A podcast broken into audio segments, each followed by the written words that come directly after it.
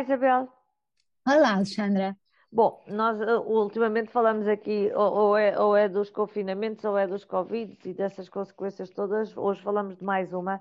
Um, o número de hoje uh, tem a ver com, olha, com maus hábitos que uma parte dos portugueses ganharam ao longo do, do confinamento e 21% dos portugueses passaram a beber mais durante o confinamento entre os meses de abril e maio de 2020. Foi o inquérito dos serviços de intervenção nos comportamentos aditivos e dependências e este aumento do consumo de álcool registrou-se uh, sobretudo em homens com idades entre os 25 e os 44 anos e claro, já eram, já eram homens e pessoas que, que já tinham o hábito de, de, de beber, de, de, consumir álcool.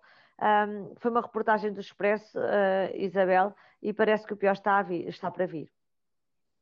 Pois é, eles dizem especialistas, que, e eu acho que é muito fácil de perceber que não só recaídas nas pessoas que, que já tinham problema de alcoolismo, como de novos consumos e, e, é fácil perceber como, é fácil perceber como é que uma pessoa mais sozinha ou mais cansada ou com, com tem uma garrafa em casa, depois uh, começa a beber ao fim do dia e uh, vai criando uma dependência insidiosa que se vai aumentando todos os dias um bocadinho até que começa a ficar nervosa porque não tem uma garrafa em casa e o que é que vai acontecer? Se esta garrafa, uh, se, se precisar e a garrafa não estiver lá.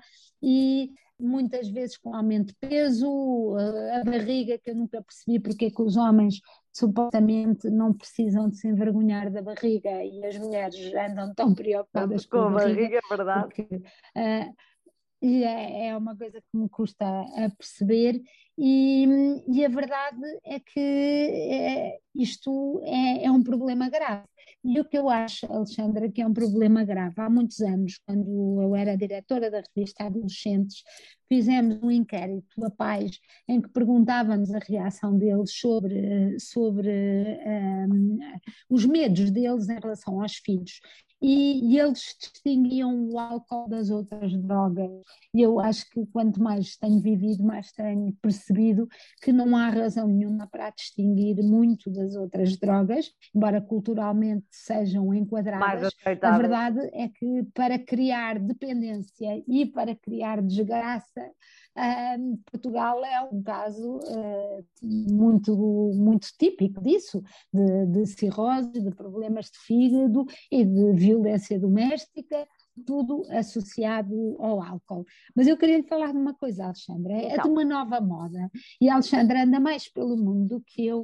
Eu queria ver se sou só eu. Quando me deixam, quando é me deixam. Agora, não, Alexandra, é que eu acho que há agora uma cenobeira, vejo desde as telenovelas até vou vendo à minha volta, uma cenobeira à volta do vinho, como se fossem todos com Nessars, e, e o, o, copo de balão, e, e o, uh, e pronto, e não é por beber um vinho e ser bom e apreciarem, e isto é um país de vinhos, ainda bem que as pessoas se interessam e gostam mais, mas é depois um, e depois dois, e depois três, e depois este sabe mais aqui, e a certa altura altura as pessoas estão, eu vejo, a cair para o lado de bêbadas, objetivamente, mas continuam a dar palpites sobre a cor e isto, e eu tenho a certeza que se lhes pusesse uma mixórdia qualquer uh, lá, eles diriam exatamente a mesma coisa. Ai, eu acho que isto é um novo riquismo do vinho. Mas olha, Isabel, a, a, Isabel às vezes fala assim de umas abordagens aqui que me faz mesmo saltar a bola de coisas que me enervam.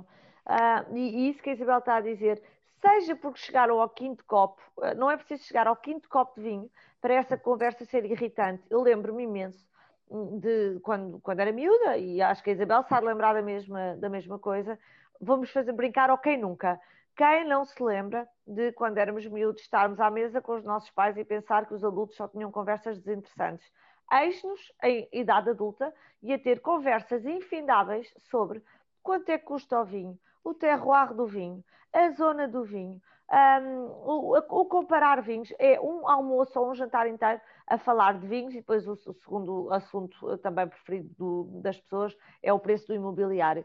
Isabel, seja por um problema de autopreservação do fígado, que era o que a Isabel estava a dizer, seja por um problema de disfarçar este novo riquismo, parem de falar de vinho. Bebam vinho moderadamente, porque vinho é uma coisa boa, mas parem de falar sobre o vinho e de fazerem braço de ferro sobre quem é que é o melhor conhecer do, dos vinhos nacionais e de quanto é que custa no Continente no Lidl e no Corte Inglês, porque já nem, passo a publicidade, mas também foram tantos que assim nem conta.